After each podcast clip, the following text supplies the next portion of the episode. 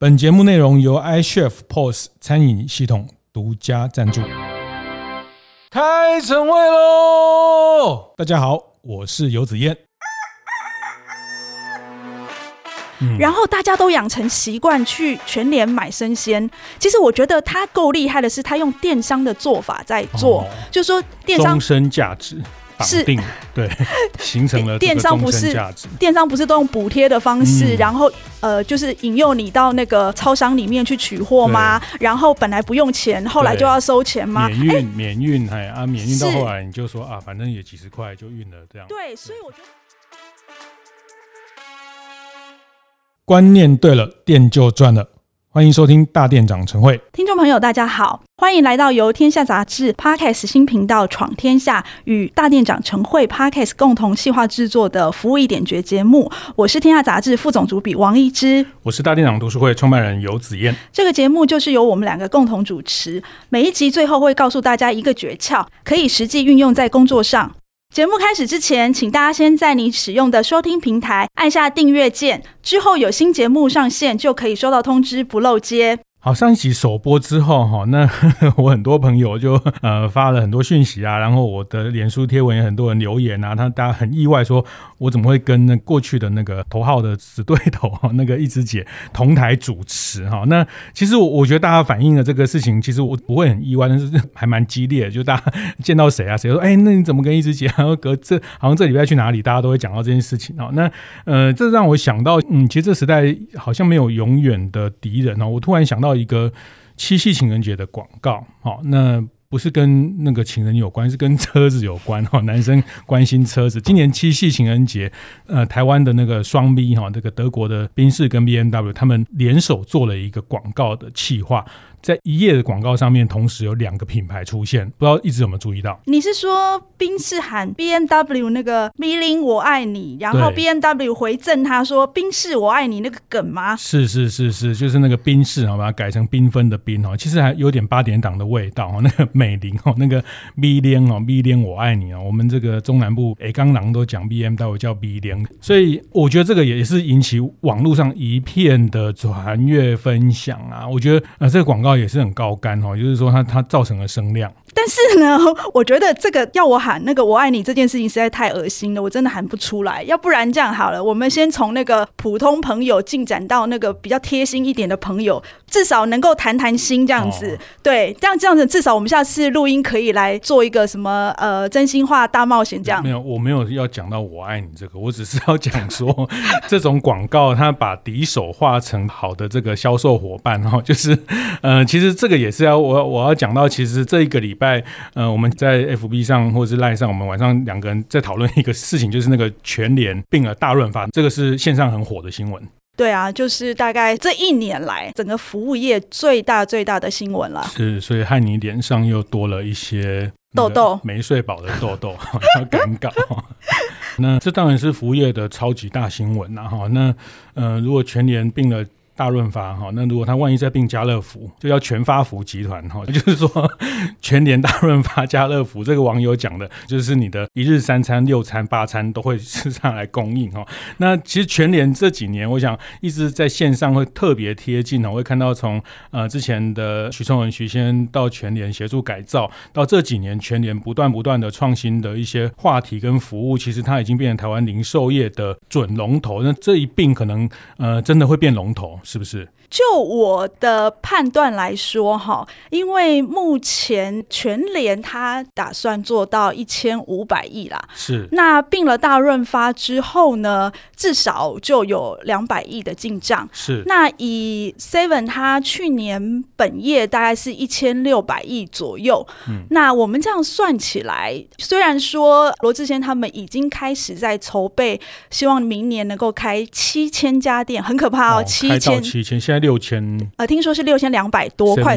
是。嗯那呃，这样子看起来，我觉得如果七千店要到一千八百亿，还是有点惊呐。所以我觉得，如我的意料之下呢，我觉得全联大概明年会超过统一超商，也就是它明年会变成台湾零售业的霸主。是这件事情是一个非常非常大条的事情，是这是一个板块的变化哈。那呃，这个它并了大润发，它其实过去也是，就是说。呃，可能过去大润发全年，可能这些两边的员工，大家也是在中元节啊，在年货啊什么，大家都是 PK 的对手啊。现在又又变成同一家人了，就是说这个没有永远的敌人，就是可能很快。尤其，我我我自己是这样看，我觉得全年林敏雄林董哈，那其实就是呃一路一路并购哈，那从这个大家比较熟悉的什么松青哈，其实是往前推，它叫这个呃台北农产啊、善美德啊，还有一些地方型的什么全新阳联，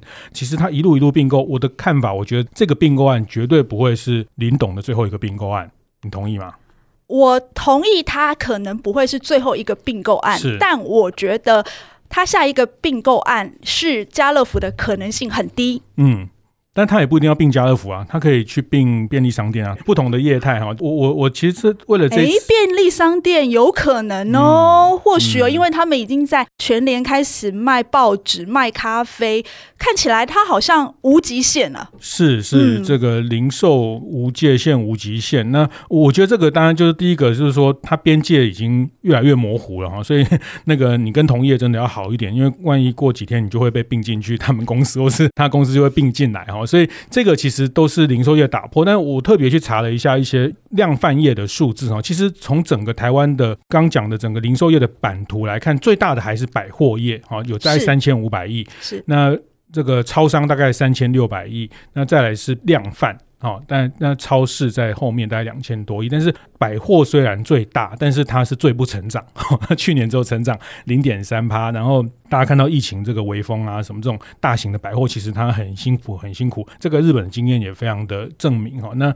大概是超商跟量贩还是有大概接近九趴的成长哈。那但是量贩你再细看哦，大概四成都是被 Costco 占掉。那我我自己的看法就是说，其实全联吃下大润发，其实嗯、我我觉得这个他吃了一块大家觉得没有那么性感的产业，但是但是我觉得林董他向来出手都是这样哦，就是他当年这个全联福利中心也是。很多人不要做啊，然后这个就一些什么军工教啊，什么福利中心，他就把它吃下来，或是就有点被迫，或是帮大家收拾这个摊子。他就是一路把大家不是很看好，或者说不是在最风口上的这些产业，那一路路一路收进来，收到后来就变台湾的一个零售业的一方之霸。那我想刚刚一直这样分析，就是说在未来十年，它一定是在零售业、服务业，一定是一个有充分掌握话语权的一个角色。不过，我觉得子夜，你说大润发不性感，这点我倒是持跟你不同的看法。嗯，呃，第一个，我觉得大润发它现在目前二十二个点，老实说，那个点都非常非常的好哦。而且大润发呢，最大的强项就是生鲜。嗯，不要忘了，现在林董汲汲营营的就是想要发展生鲜。哦、是，所以你说大润发不性感吗？嗯，还有最重要的是，大润发呢，它每一家店的店长。都非常非常的厉害，哦、因为在欧尚，欧尚就是那个呃大润发的母公司，一个发商。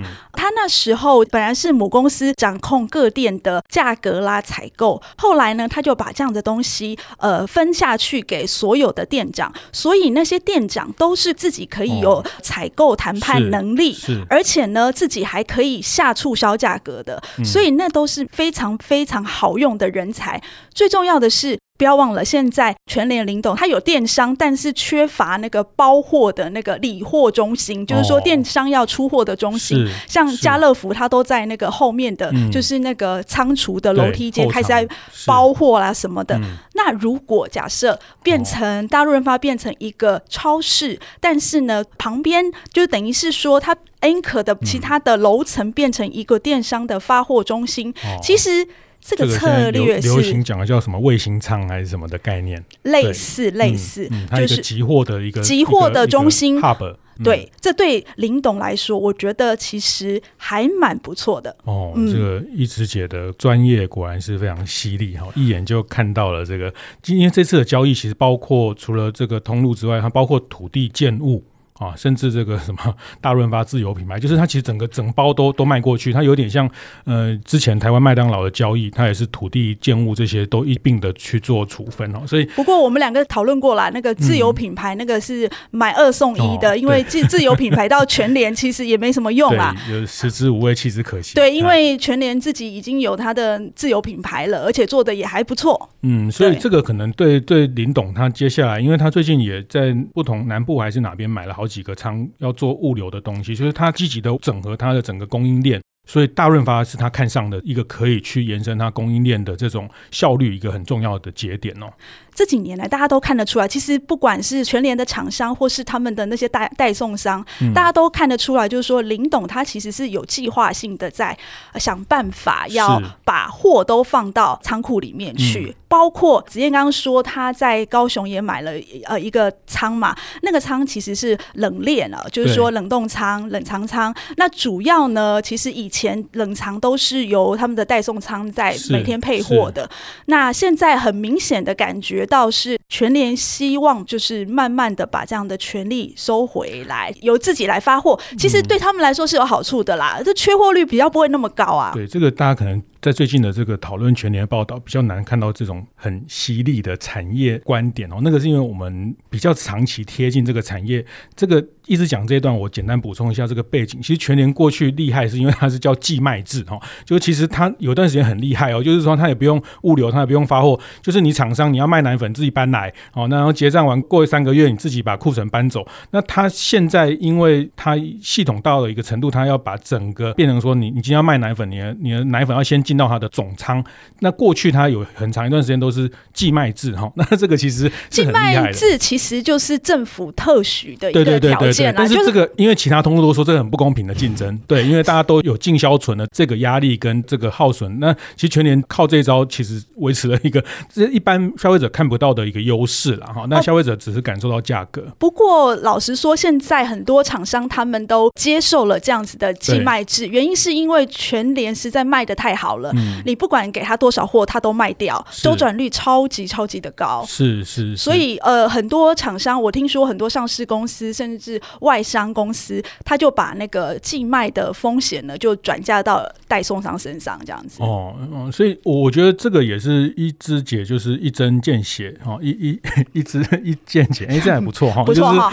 对他其实就就讲了，就是他买这个不是为了那二十几个点哦，那其实全年现在一千多个点，其实点不太说，但是他。后面可以共享，或者从他们这种，其实这个法国人的这种外商的运营的供应链的管理的效率还是很可怕哈。大家不要忘了，不管叫家乐福或是大润发，其实法国人在这一块还蛮厉害的哈。那他们透过这些去，其实全年这几年是透过不同的系统的整并，他们其实。把自己的功力越练越深，那这个也不容易，因为整个企业并购也不是那么简单，就是一加一一定会大于二哈。那我觉得这里面这林董的能耐是是蛮蛮可观的，也是非常值得敬佩。那他后面其实我觉得那个深的布局，呃，可能真的会影响到这个行业的接下来五年、十年，大家要有一个比较明确的理解啊，就全年在这个角色的关键。那那但这是产业啦，这是供应链担心的。那那我想问的是说，或是说我也在注意说，那消费者会怎么想？那这次我看到其实很多网络新闻的留言哦，就很多消费者开始在说啊，这个全年变那么大啊，会会变成独占啊，变零售怪兽啊，这个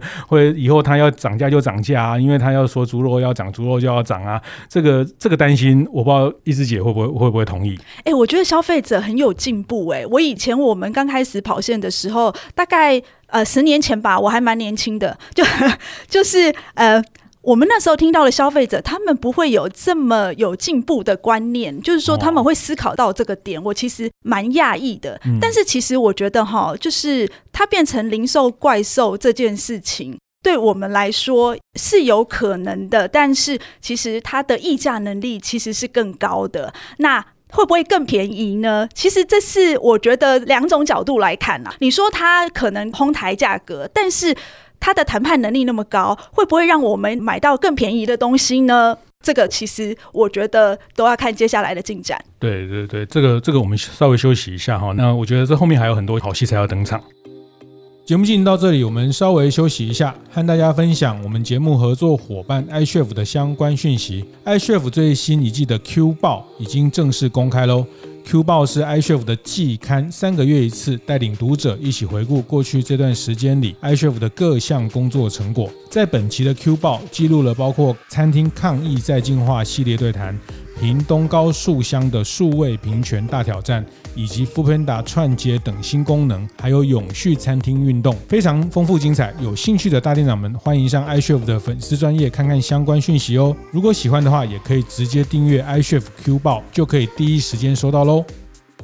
好，那欢迎再回到服务一点觉节目哈。那刚刚讲到就是说全联呃李敏雄先并了大润发，那其实定调了未来五到十年他在这个零售产业的话语权跟他的影响力哈，因为他大概已经跟 Seven 统一超旗鼓相当，在台湾都有大概一千七八百亿的这样的规模哈。那我那天就在我我朋友的我们自己的一个社群，我就在那边讲一些废话哈，没有，就是说我在想，那全年下一步要并什么？因为我觉得他们每天都在想这些的人，他每天都会有很多很多投资案找上门，哇，跟你打包票，绝对不会是最后一个哈，在我们这个节目还存在的一天，应该会看到他下一个并购案。这个表示我们节目会活很久，还是好？那个，那那我要讲的是说。我也想哦，他接下来并什么？我就说啊，他接下来应该会去并什么东远还是声宝啊？为什么呢？因为他会去做智慧冰箱啊，因为他以后就会进到你家里啊，然后你买了什么就会那个，你就那个直接扫码或者直接那个物联网啊，就你家冰箱有什么，然后缺几罐饮料啊，什么要补啊，然后他就直接还有他今天搞那个什么宅配的一个小时配，是不是？小时达啦，小时达，对对对，拍谢我没有在买菜哈，就是那个就是每个小时你只要定了，反正以后你也不用定了，反正就是冰箱就自己运算你的需求。然后东西就来了，就叮咚，就就那个在门口放着了哈。那所以我说他下一步应该会去并那个做冰箱了，去搞智慧冰箱哈。那我我很多朋友都觉得这个这个讲笑话，但是哎，真的在在中国呃海尔他们其实就做了很多智慧冰箱跟这些零售业的整合哈。那其实那他可以玩的真的蛮多的哦。我我不知道易师姐会怎么想。是啦，但是它缺少一个按钮啦，就是说，哦、我想要的时候，我再按下去，它才会过来。我觉得，嗯、我觉得还是科技始终来自于人性。现在都是说你没有按就表示你要，哎，这不订阅制不都这样吗？就是你那个 订那个天下啊，那个订那个 YouTube 啊，就是你没有说下个月不要缴，就是要缴。哦，那我我可能 我可能太我可能太人性化了哈，是不是哦？那个我们制作人频频点头啊，那大家可以上网去订阅一下 这个全阅读天下杂志全阅读哈，是对。其实我觉得无限的想象空间呐，我觉得林董他反正也不缺钱，然后全联也不上市，然后所以老实说，我觉得未来量贩超市也可能就真的剩下全联加上一个 Costco。因为我觉得 Costco 真的还蛮厉害的，是就是说，呃，刚刚子燕有说，就是它的成长哦，就霸占了，就是大概整个量贩业四成的成长，超过，四成的成长。嗯、那呃，听说要缴一千两百块年费。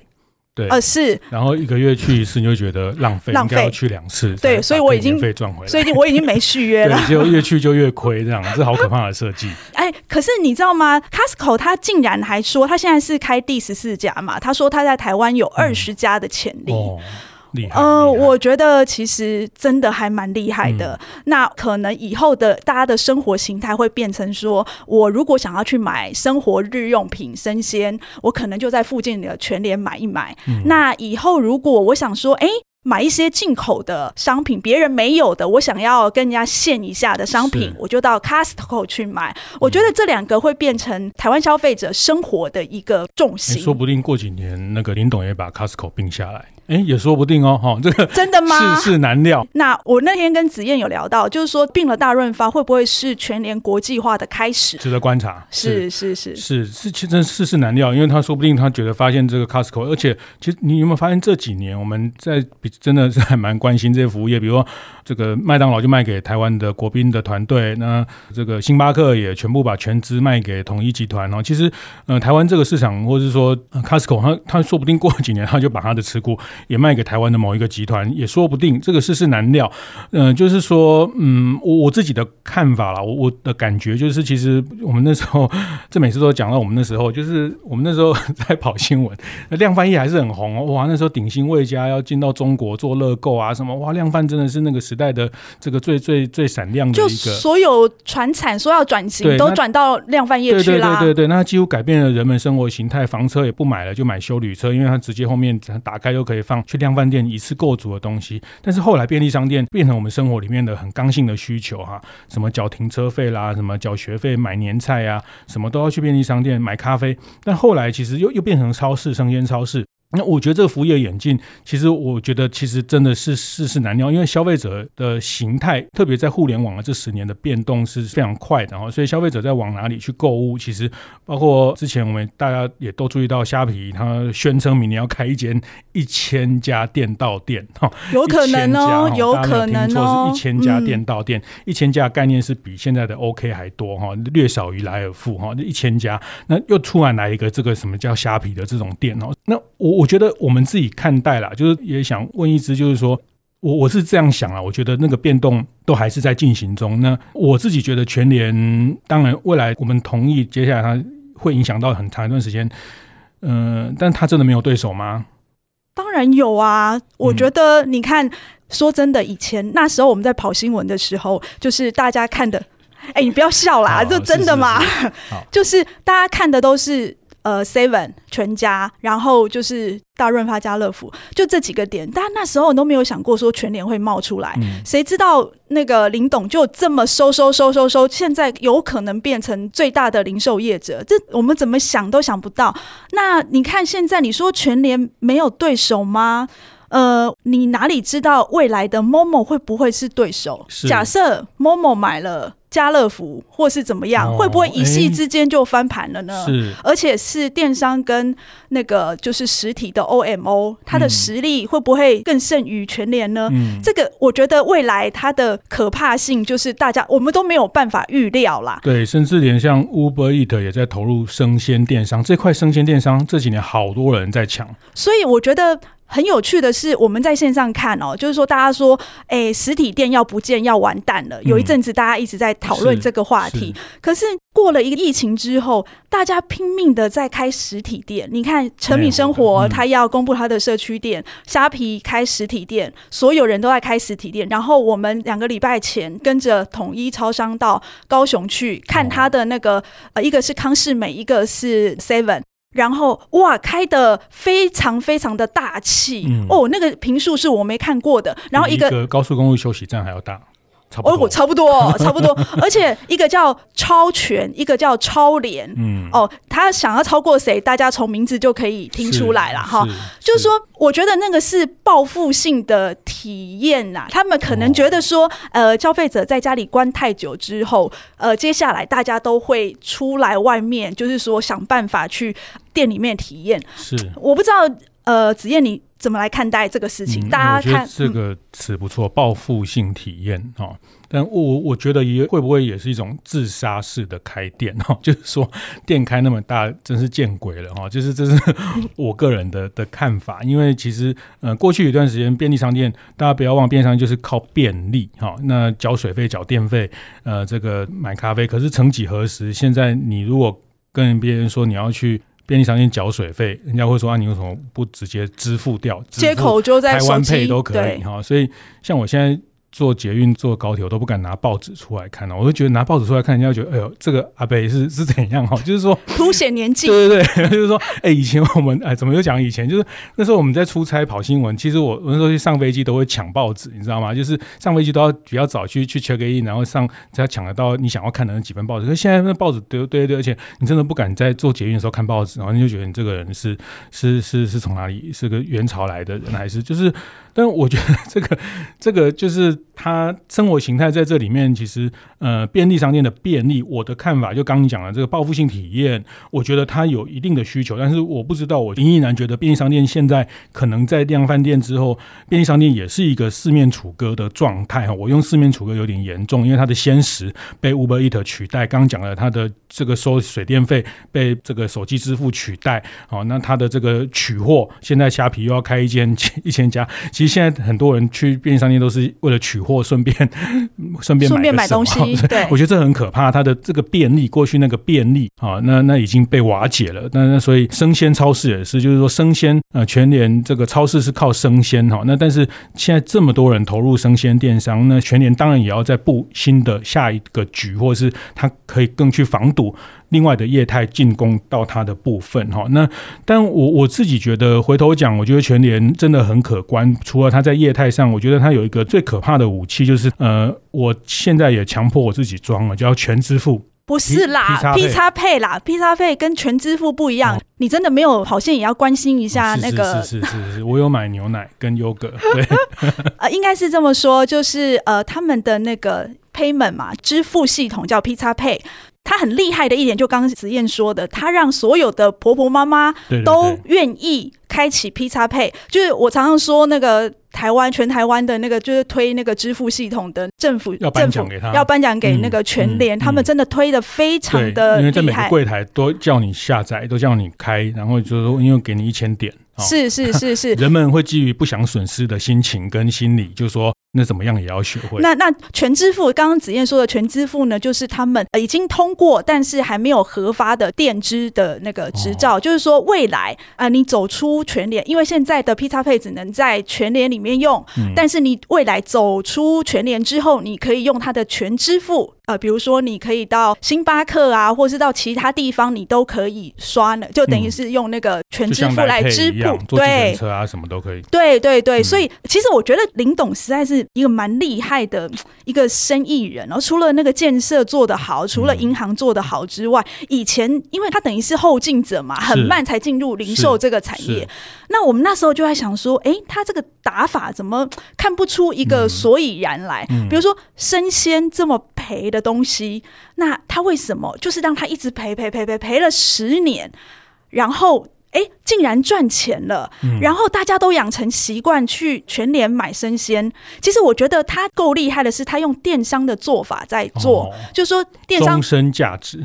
是对，形成了电商不是电商不是都用补贴的方式，嗯、然后呃，就是引诱你到那个超商里面去取货吗？然后本来不用钱，后来就要收钱吗？免运诶免运哎啊，免运到后来你就说啊，反正也几十块就运了这样。对，所以我觉得很厉害的是，他就是利用这个模式养成你的习惯，习惯到呃全联去买生鲜，然后电支目前做到现在好像没有人能够赚钱，但是他就是开始去培养你在外面就是要使用全联的全支付，然后做到一段时间之后呢，他就习惯了。习惯了之后，他不但有这些会员，他最厉害的是背后的那些数据。我觉得那个就是他独特的地方，他之所以能够成功的地方。哦，很棒，这点我受教了哈。我觉得一姐讲这一点，我我觉得是真的。就是你回头看，他是电商观点哈，就是说，其实电商绑定的是终身价值哈。其实电信业也是哈，就是说，他补贴你买手机啊，送你什么。旅行箱，他要的是你终身价值，因为终身价值就是你的未来五年、十年都绑在我这一家哈，所以这个全联他很早就有电商的思维，可能我们都还没有在讲电商这两个字的时候，他已经就看到绑消费者终身价值的这个 value 的事情，所以你现在呃什么都会用到它。那接下来他用全支付哈，那一样更可怕的是你呃走到外面，这个听说他让他儿子来管这一趴，是不是？是他儿子都要管整个全联最赔钱的事业部，哦、比如说之前他就是管那个呃生鲜，那生鲜哎、欸、差不多可以损益两平了之后，嗯、他现在就被调来全支付。他的想法是说，很多人如果管到赔钱的事业部就会离职，但是我儿子不会走这样子，嗯、因为他儿子以后要接董事长这样子，嗯、所以其实确定 这个万一变成黄茂雄啊，没有，就是说，欸、好，我们这个 不过我觉得另外一题再来谈，就是说传承的问题，传承的问题。我我想我想，其实我们谈到这里哦，我突然想到一个很有趣的话题哦，就是说。哎、欸，我们刚刚讲到这些，就是呃，我们的零售业其实一直跟着我们消费者的生活形态在变动。是。那很多呃零售业，它其实都一直看着对手他在做什么，嗯、而不是就是说自己去想，就是说有什么东西可以做，什么可以超前，用什么样的电商思维可以来做怎么样的转化。嗯嗯、那我就想到那个前中国大润发的总裁叫黄明端，他有讲过一句话，嗯、他就是说：“哎、欸，我战胜了所有竞争。”争对手却输给了时代。是，所以我觉得就是在这边要提醒，就是所有的服务业者哦，零售业者，就是说，哎，你们在看竞争对手之前，不要忘记了，呃，要跟着消费者的转变，跟着时代的脉动去走，不要只有眼睛盯着竞争对手这样子。是是是是，所以最后。大润发也不是被家乐福所打败，那其实是被另外一个行业的人并掉哈。所以其实我也常比喻，就是说，就是看对手在做生意，他有点像开车一直在看后视镜哈。就是说，你一直在看后面有没有人超越你啊，一直看后视镜。可是开车最重要的是要看前面哈，就是在经营事业一定要看趋势、看消费行为。我觉得特别是零售业，我觉得大家在做零售业、服务业都在这个时局，都在这个赛局里面。那我觉得刚一姐的这个收纳很棒哈，不然我们这会聊三天三夜都聊不完。就是说，确实哈。就是说，在零售业里面，你要去想的是怎么样跟消费者形成一个很紧密的。其实，呃，之前徐崇仁先也常跟我们分享，就是回到消费者的情境这件事情啊。那那。对手可能只是一时的一个动态，但是它比较长期的时间来看，你的竞争力是累积在你怎么跟消费者形成一个更紧密的这个连接。那我觉得这个甚至很多中小型的店家、服务业都可以去想一想，就是怎么去把这群人更用一个所谓电商，也不是说真的要赔啦，就是说你把你的获利点做一个不同的设计跟安排哈。那其实这个是是我觉得全年从上面它可以看到蛮多可以学习的点。对啊，所以新零售呢，其实我们就是在讲说，其实你要经营的是人会员，因为人的会员背后就是数据，是，所以。所以我们希望这一次的我们来谈那个全联并购大润发这件事情所衍生的背后，其实有很多可以让呃服务业可以去深思的地方哦，也可以从中多多少少有一些借鉴这样子。我是王一之，我是游子燕，服务一点绝，我们下次再见。会后记得在 Apple Podcast 订阅、评分、留言。有任何想在晨会上讨论的议题，也欢迎提出。大店长晨会，下次见，拜拜。